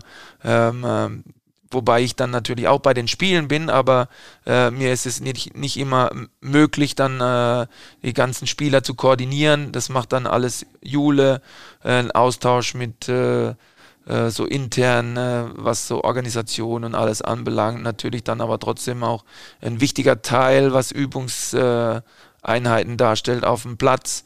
Äh, Merlin ist so derjenige, der das Analytische mehr verkörpert, äh, sowohl mit den Spielern als auch so mit dem Gegner äh, und da einen guten Draht zu unserer Analyseabteilung hat. Äh, wobei die Jungs dann um, um Edi oder Sören oder Dirk dann auch immer bei uns unten sind. Ähm, und, und Tappa ist so der, der Standardkünstler mit, äh, mit Svenny mittlerweile, unserem Torwarttrainer. Und Tappa setzt sich da den, den ganzen Tag mit Standardsituationen mit und gegen den Ball auch auseinander. Sieht man, wir haben äh, erst ein Standard-Gegentor kassiert. Wir haben aber auch im Umkehrschluss in der Offensive vielleicht nicht direkt verwandelte, aber wir spielen ja sowieso immer viel Bälle vor, um dann letztendlich zum Torerfolg zu kommen. Da, kre äh, da kreieren wir sehr, sehr viel äh, Situationen, die für uns sehr gefährlich werden, äh, also im positiven Sinne dann für uns gefährlich sind. Und äh, das machen sie toll und so hat jeder seinen Teil und am Ende äh, muss ich es koordinieren. Und ich glaube, wir sind echt ein, ein, sehr harmonisches, aber sehr kritisches Team auch miteinander. Und äh, das ist, äh, dass wir fünf da echt perfekt harmonieren, muss ich sagen. Kannst du in dem Zuge gut abgeben Sachen und ausarbeiten lassen auch äh, und hast dann ein gutes Gewissen oder musst du auch alles selber irgendwie wissen und verstehen? Ja, Wissen ist immer gut, äh, aber ich vertraue meinen Jungs und äh, Vertrauen ähm, äh, ist, ist das A und O. Das ist auch äh, in, in der Mannschaft so, dass man sich gegenseitig vertraut, dass man ehrlich miteinander ist. Und wenn ich das nicht könnte, ähm, äh, dann, äh, dann glaube ich, ähm, ja, müssten wir, müssten wir was tauschen, äh, gerade dann im Trainerteam. Und äh, ich bin so überzeugt und vertraue den Jungs so, dass, dass ich sie äh, ihr eigener Herr sein lasse. Und, äh, und das, ist, äh, das ist auch gut so, weil Sonst, das würde mich kaputt machen, glaube ich, wenn, wenn ich mich um alles kümmern müsste und, und so immer nochmal nach, nachkontrolliere, was macht der eigentlich. Ähm, ich vertraue meinen Jungs total. Von einem, den du vertraust und auch eben schon angesprochen hast, haben wir natürlich auch eine Frage. Moin Tim, hier spricht Jule Hübner. Ich habe gehört, du bist heute beim HSV-Podcast und da lassen wir natürlich nicht neben dir auch eine Frage zu stellen. Vielleicht kannst du dich daran erinnern, ist schon ein bisschen her, da waren wir noch ein bisschen jünger und äh, knackiger. Da haben wir ab und zu bei der U19 äh, vom KSC im Training mitgespielt. Und hin und wieder gingen die Abschlussspiele, wenn wir dabei waren, ein bisschen länger. Äh, kleiner Tipp, es ging darum, dass einer unbedingt gewinnen wollte bzw. nicht verlieren konnte. In diesem Sinne, viel Spaß noch beim Podcast. Liebe Grüße, Jule. Ciao, ciao sagen meine Spieler heute noch. also wenn ich die Jungs treffe von damals, dann sagen, wir haben ewig gespielt, äh, bis du gewonnen hattest. Und äh, wenn es dann äh, nicht so, dann wurden irgendwelche Regeln wurden dann eingeführt, dass ich dann letztendlich doch gewonnen habe. Also ja, das ist so halt in meinem Leben. Ich, ich kann ganz, ganz schlecht verlieren. Ähm, wie gesagt, äh, auf dem Fußballplatz schon gar nicht. Darum spiele ich mittlerweile auch nicht mehr mit. Äh, wenn es dann so 5 gegen 2 so einen Kreis gibt, dann will ich schon ab und zu noch manchmal mitspielen. Ja, aber ich merke auch, dass ich einfach von der Birne halt einfach langsamer werde, muss man ganz ehrlich sagen. Aber man muss doch sagen, du warst Stürmer in deiner aktiven Zeit und warst auch ein ja, treffsicherer Stürmer. Also du hast auch dann für die Entscheidung gesorgt. Ja, also äh, ich bin so, je älter dass ich wurde, umso mehr wurde ich äh, nach vorne geschoben oder ich habe mich dann selber auch da gesehen. Das hätte ich vielleicht früher machen sollen. Ähm, die Jugendtrainer der damaligen Zeit haben mich nur immer als groß erachtet und von hinten dann den Spielaufbau zu machen und äh, verteidigen, aber äh, ich war schon immer der offensiv Denkende und wollte eigentlich immer nur nach vorne und ähm, äh, ja, und deswegen äh, ja, ist auch so mein Stil entstanden, dass ich immer Tore schießen will äh, und trotzdem äh, intensiv gegen den Ball arbeite. Wirkt sich das auch bei den Gesprächen mit, mit Offensivkräften mehr aus oder Stürmern? Ja, absolut. Also du, du hast ja da dein, äh, wie gesagt, ich habe ja überall gespielt. Trotzdem äh, war mein Verständnis als Stürmer immer das eine, dass ich Tore schießen wollte. Und äh, du musst nicht immer am Spiel teilnehmen, um letztendlich äh, zu scoren oder um letztendlich zu treffen. Und das versuche ich meinen Stürmern so äh, beizubringen, dass sie ab und zu eher auch mal warten ähm, äh, um, also mit dem Ball eher mal warten und, und nicht immer nur äh, im Spiel involviert sein müssen, um letztendlich zu treffen. Thomas Kies hat auch erzählt, dass du jemand warst, der das Spiel immer schon mehr gelesen hat als alle anderen. Also wusstest auch dann, wo der Ball hinfällt und, und also warst du dann so ein typischer Strafraumstürmer oder? Nein, das, das will ich nicht sagen, aber ähm, ich habe halt gedacht, ja, wenn, wenn, äh, wenn die Situation sich da, ich habe halt vorausschauend vielleicht insgesamt gedacht. Ähm, äh, und, und darum war es mir dann vielleicht auch möglich, irgendwo zu stehen, wo, wo vielleicht andere dann nicht stehen. Und das, äh, wie gesagt, ist es schwierig vielleicht, ähm, äh, aber es gehört ja auch dann noch die Athletik dazu. Und die Athletik, da war ich dann eher der Faule und, äh, und wollte dann auch weniger laufen und, und deswegen kam es mir zugute, dass ich früher schon gewusst habe, wo der Ball hinfällt. Welche Hilfen gibt man denn Spielern heute oder gibst du, die dann vielleicht äh, klare Vorgaben brauchen, um dann ihre, ihren besten Impact für die Mannschaft auch zu geben? Ja, es ist immer so ein schmaler Grad, weil manche brauchen das einfach. Ja, es gibt, gibt ja so viele Außenspieler, die bauen die Linie. Ja, ähm, äh, trotzdem versuche ich ja, die in ihren Mustern aufzubrechen, äh, versuche ihnen mehr Entscheidungen zu geben und, und so trainieren wir dann auch im Training, äh, dass die Entscheidungsfindung und am besten die richtige Entscheidungsfindung äh, das A und so im Fußball sind und, und dass sie das nur besser macht und dass sie einfach ihren Horizont oder ihr Spiel erweitern müssen. Und ähm, das versuche ich ihnen beizubringen, ist in, in späterem Alter immer ein bisschen schwieriger, weil sie natürlich vorgeprägt sind durch Trainer oder durch verschiedene Muster, die sie über ihre Jahre sich angeeignet haben. Aber trotzdem äh, gibt es noch Möglichkeiten, die Jungs äh, zu formen und, und das versuche ich, weil, weil dadurch unser Spiel ja ähm, ausgewogener, unausrechenbarer wird und, und vielleicht etwas variabler. Horizont erweitern, variabel spielen, Weiterentwicklung von Spielern, das ist das, was sich der HSV auf die Fahne geschrieben hat. Ähm, du bist jetzt seit 202 Tagen, genau heute auf den Tag, äh, HSV-Trainer. Ähm, es klang eben schon mal an, wenn wir jetzt nochmal das große Ganze aufschlagen, den HSV als Club, äh, wie nimmst du den wahr mit seiner Strahlkraft, mit der Power? Ja, ist ja nicht immer äh, positiv, sage ich, ähm, weil äh, der, der Verein hat natürlich eine Vorgeschichte, trotzdem leben wir im Jetzt und äh, das, was ich nur sagen kann, ist es, äh, dass es ein Verein ist, der sehr familiär ist, trotz seiner Größe. Und, äh, und da fühle ich mich gut aufgehoben und das versuche ich äh, zu unterstreichen. Also äh, wir als Mannschaft, wir als Team im, im Bereich ähm, versuchen das auf unseren Verein zu übertragen und ich hoffe, das kommt hier oben dann auch gut an oder im Gesamtverein dann auch gut an.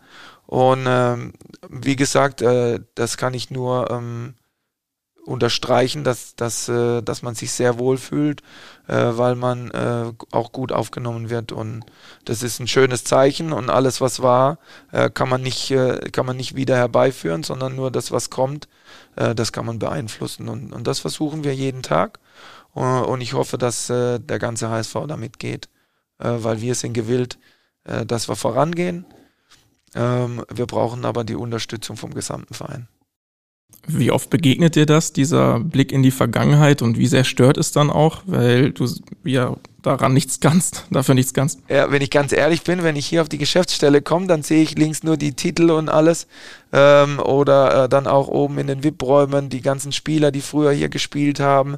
Ist ja schön, äh, wenn man äh, äh die, die Spieler dann von damals auch in den Himmel hängt. Äh, trotzdem müssen wir die Gegenwart akzeptieren und äh, die Gegenwart ist einfach äh, zweite Liga. Und, äh, und da müssen wir ansetzen, dass wir da einfach äh, eine neue ja, Zeitrechnung anbrechen und, und da einfach die Gegenwart noch mehr akzeptieren. Äh, klar, die Presse ist immer so ein Indikator, die leben auch noch in der Vergangenheit.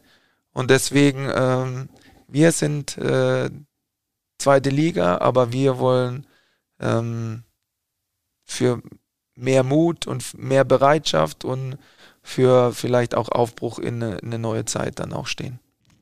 Welches Gefühl hast du im, im, Austausch mit den Menschen, wenn du mal in der Stadt bist oder Fans begegnest? Äh, hast du da das Gefühl, dass die diesen Weg voll mitgehen gerade? Äh, schwer, zu, schwer zu sagen. Ähm, ich habe schon das Gefühl, ja, dass, äh, dass eine Ruhe hier einkehrt. Ich glaube, das gab es über die Jahre hinweg nicht so. Ähm, und trotzdem, äh, die sind ja durch und durch HSV und es macht einfach nur Spaß ähm, äh, zu spüren, wie sehr sie diesen Verein lieben.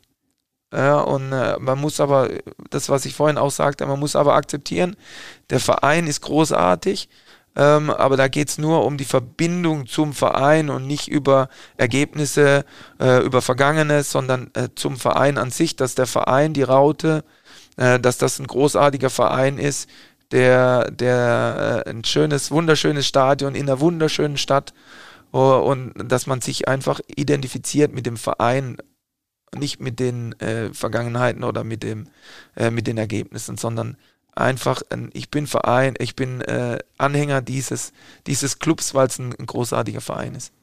Sprichst die Identifikation an? Äh, da hat man nochmal den Eindruck, dass du das auch voll vorlebst.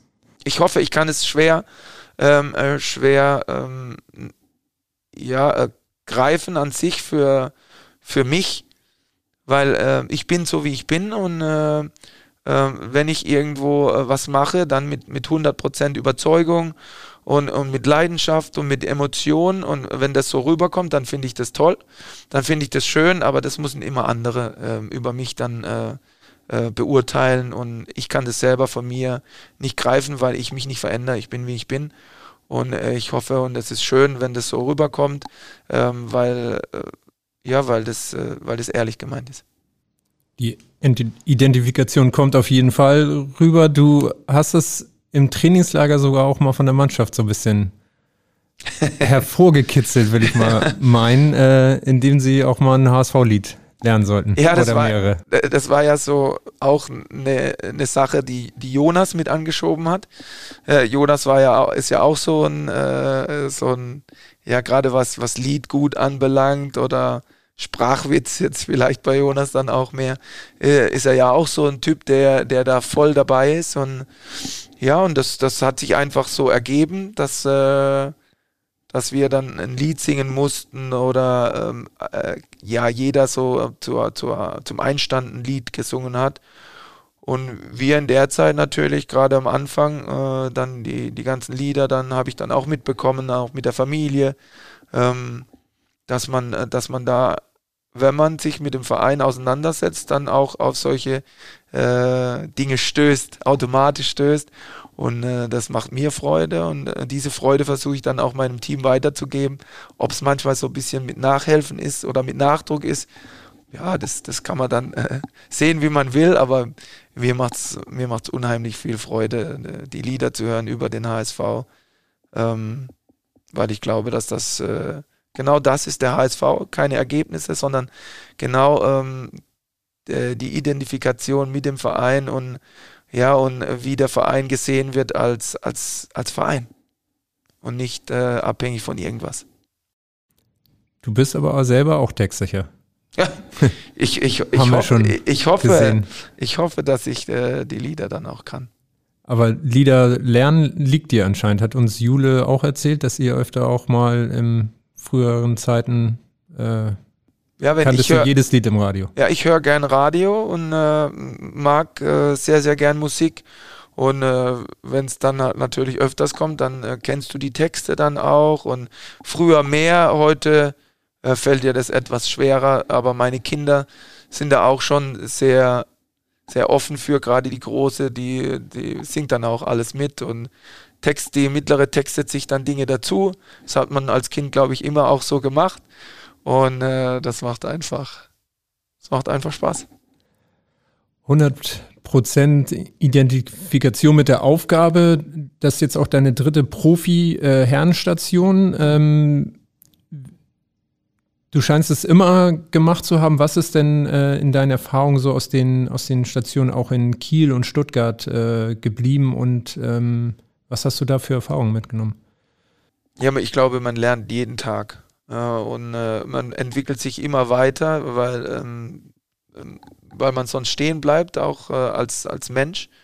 Ähm, deswegen äh, spezifisch immer Sachen, äh, ob das jetzt den Fußball anbelangt oder zwischenmenschliche Beziehungen anbelangt oder ja, Führungsarbeit anbelangt, ähm, Pressearbeit anbelangt. Ähm, äh, ich glaube, da, da lernt, lernt man selber immer dazu und auch sich selber neu einzuschätzen, sich selber ja neu äh, ein Stück weit auch dann vielleicht mal zu erfinden. Ähm, Dinge, die, die man in der Vergangenheit nicht gemacht hat, ähm, dann vielleicht trotzdem lieber macht oder besser macht, ohne sich selber zu verstellen. Ich glaube, das ist das Entscheidende. Ich werde immer so bleiben, wie ich bin.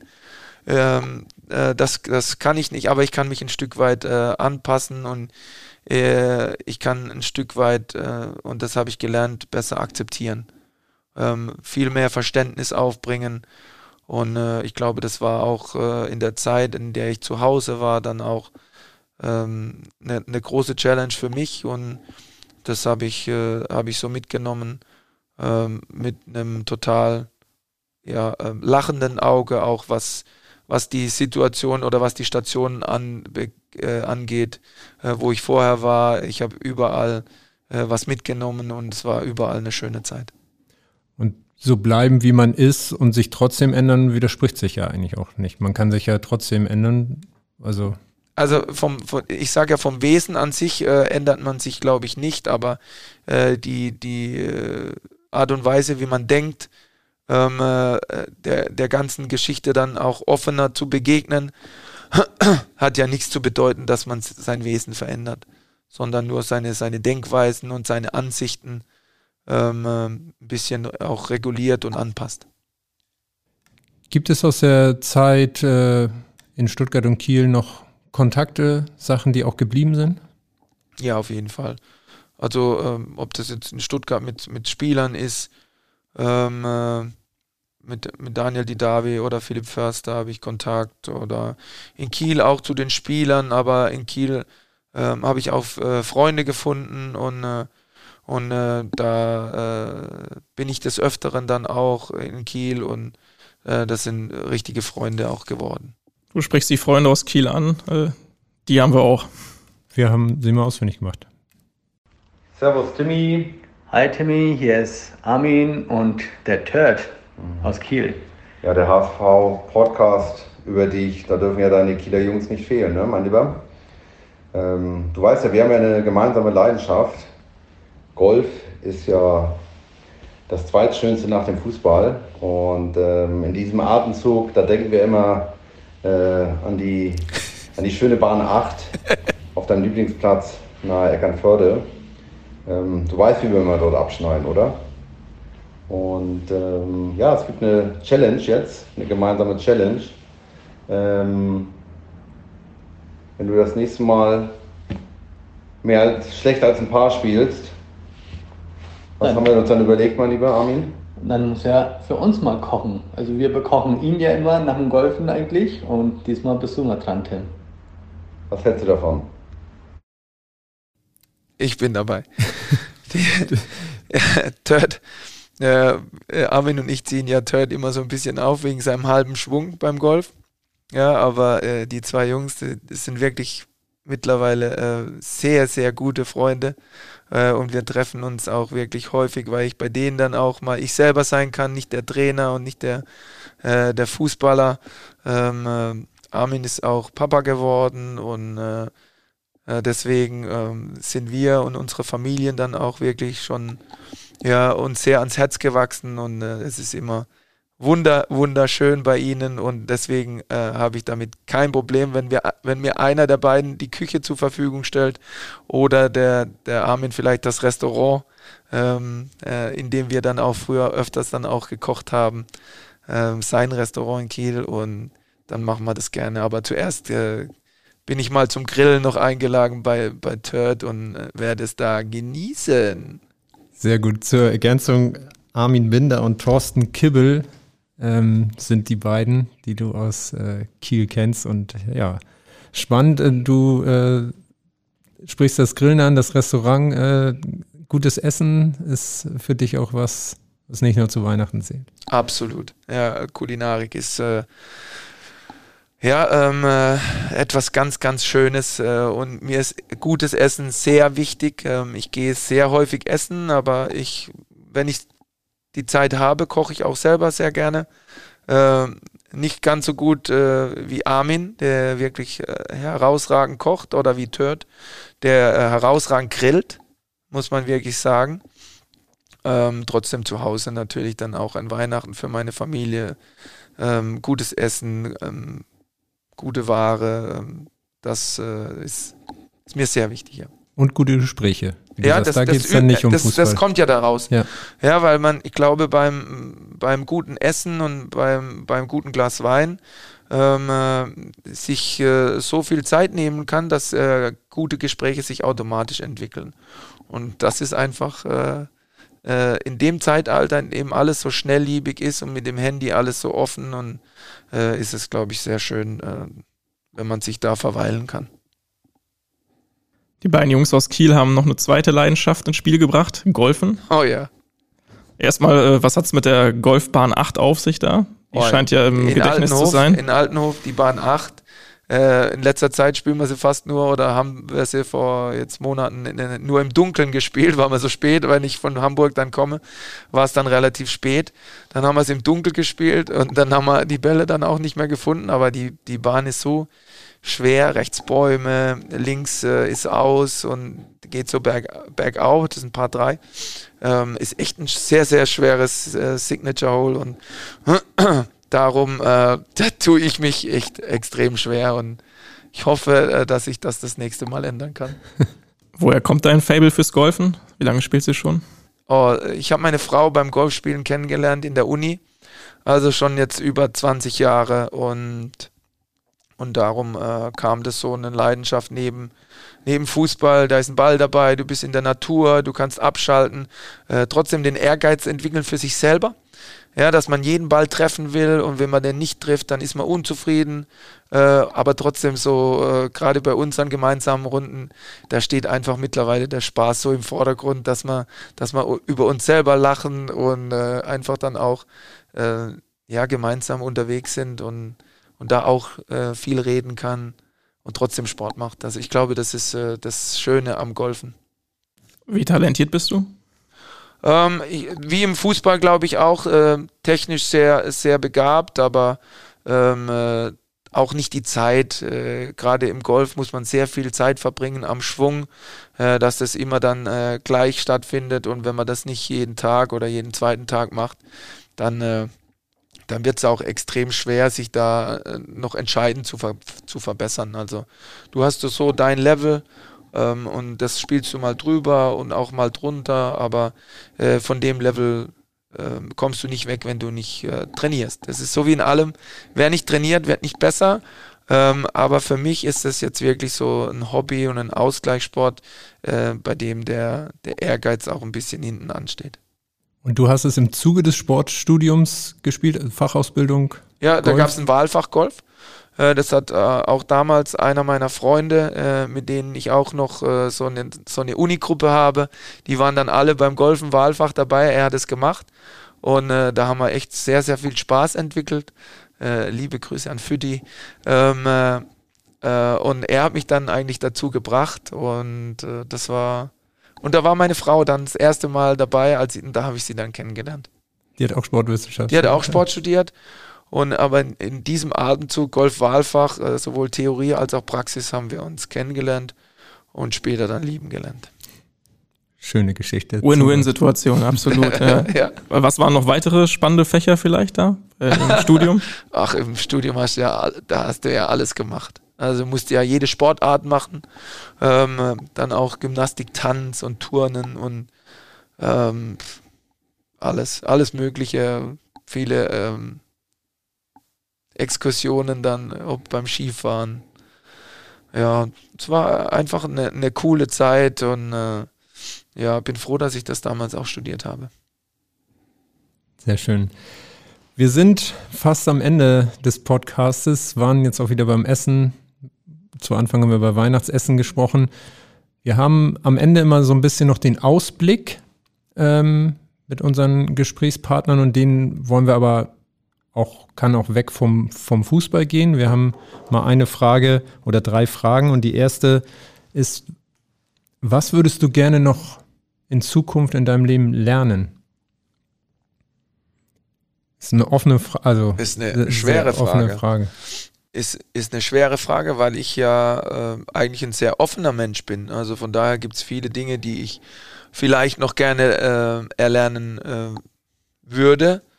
Ähm, aber spezifisch jetzt an sich ähm, fällt mir jetzt nicht so viel ein. Vielleicht besser mit Niederlagen umgehen oder geduldiger sein. Wobei es ja, schon besser geworden ist, aber da tue ich mich schon sehr schwer. Zweite Frage beim Zukunftsfragen-Hattrick. Äh, was steht auf deiner Bucketlist? Boah. Ihr habt Fragen, du. Schwer. Schwer. Gibt's, gibt's auch jetzt nichts, was ich, was ich jetzt äh, sagen würde, was da on top steht. Muss ich ganz ehrlich sagen. Was habt ihr da? Reisen. USA. Basketballspiel der Lakers. Lakers sehen. Lakers. Ja. Hast du, glaube ich, schon, ne? Nee. All-Star-Game mal okay. in New York. Ehrlich? Ja. Ja, es gibt, wie gesagt, es gibt ganz viele Dinge, die ich äh, irgendwann erleben möchte. Ja, vielleicht ist Reisen so ein Thema mit meiner Frau, wenn die Kinder älter sind, ähm, ferne Länder äh, bereisen. Aber so jetzt spezifisch, was ich sage, das muss ich tun. Ich glaube, ich hab's, ich habe alles und äh, bin glücklich und zufrieden und deswegen äh, es ist schön, äh, Dinge äh, zu erleben oder Dinge irgendwann machen zu können. Ähm, aber so jetzt das, das Must-Do oder Must-Have, ich bin zufrieden und glücklich mit dem, was ich habe. Dennoch die letzte Frage Richtung Zukunft. Ähm, was möchtest du den Menschen oder auch deinen Kindern noch mitgeben? Alles, was ich denen mitgeben kann, ist, äh, ist Liebe. Ja, ähm, äh, unendliche Liebe, weil äh, dadurch, äh, glaube ich, lernen sie, lernen sie am, leist, äh, am leichtesten ähm, Verständnis und, äh, und Zufriedenheit. Ich glaube, wenn man zufrieden ist mit dem, was man hat, was ich vorhin schon sagte, dann dann kann man das Leben so akzeptieren, wie es ist und es ist einfach schön. Wäre bereits ein gutes Schlusswort, aber wir haben noch einen Beitrag, noch eine Frage und die schließt nochmal die Klammer zu unserem Ausgangspunkt unseres jetzt schon genau. langen Gesprächs. Hätten von uns nicht besser kommen können, die Frage. Äh, interessant. Stell dir mal vor, wir haben heute den 24.12. Du morgens in der Küche mit einem Espresso in der Hand öffnest das 24. Türchen deines Adventskalenders und auf einmal kommt da der Weihnachtsmann aus einer Wolke und spricht zu dir. Hallo Herr Walter, diese mutige offensive Spielweise des HSV gefällt mir sehr gut und ich schaue mir die Spiele sehr, sehr gerne an. Und weil Mut immer belohnt gehört, haben Sie einen Wunsch frei. Wählen Sie aus einer Runde Golf mit Tiger Woods. Oder Sie dürfen Ihre Grillkünste bei Grill den Hensler demonstrieren und Ihre sagenhaften Ham- und Cheeseburger zelebrieren. Oder ein Mallorca-Revival in Cala Radiata mit deinen Jungs. Ich glaube, ich nehme Nummer drei. Nummer drei. Das war Thomas Ja. Kies nochmal. Wir Ja. hatten ihn gar nicht eingeleitet, aber. Ja. Ähm, ich höre schon, wenn, wenn Thomas äh, redet, dann. da war man des, des Öfteren, ja. Er war immer, war immer witzig. Am Anfang nur zu äh, sogenannten Junggesellenabschieden, weil er geheiratet hat und ich habe das so ins Leben gerufen. Ähm, einmal äh, musste ich ihn begleiten, äh, ähm, weil er äh, unglaublich gerne zurück äh, nach Calaratiata war er vorher mit seinen Fußballjungs äh, vom KSC und dann hat er gesagt, ich muss da noch mal hin. Habe ich gesagt, ich, okay, ich gehe mit. Und äh, wie gesagt, danach immer dann zu sogenannten Junggesellenabschieden, auch wenn es keinen gab. und äh, das war immer total witzig, am Strand liegen, chillen und äh, ein paar Bier trinken, Karten spielen, würfeln, Fußball spielen, Ball hochhalten. Ja, und einfach eine, eine gute Zeit, einfach zum Abhängen und, äh, und die, die Seele, Seele baumeln lassen. Also von daher, das würde ich, würde ich, würde ich machen. Vielleicht eher jetzt so auf einer Hütte, das haben wir auch schon gesagt, auf einer Hütte äh, mit gutem Essen und, äh, und schönen, schönen äh, Lagerfeuern und du brauchst nichts drumrum. Äh, das wäre auch möglich. So eine abgelegene Hütte oder irgendwo am Strand ganz abgelegen mit den Jungs zusammen. Das, äh, das wäre auch cool. Also muss nicht Mallorca sein. Sehr schön. Sehr gut. Dann sind wir am Ende nach anderthalb Stunden. Vielen, vielen Dank, Tim. Ich Sehr ausführliches Gespräch, viel erfahren von dir. Ich hoffe, dass ich äh, euch äh, offen entgegenkommen konnte und äh, das, wie gesagt, äh, war sehr nett bei euch, hat mir sehr viel Freude gemacht. Ähm, war, war eine sehr angenehme Atmosphäre. Sehr schön. Das können wir nur zurückgeben. Sehr kurzweilig äh, und spannende Themen. Vielen Dank für die Einblicke. Gerne. Ja, und damit ähm, vielen Dank fürs Zuhören. Bis zum nächsten Mal, wenn wir mit, un, uns mit einer neuen Folge Pur der HSV melden. Und bis dahin, ihr kennt die drei Worte. Bis dahin. Nur der HSV. Nur der HSV.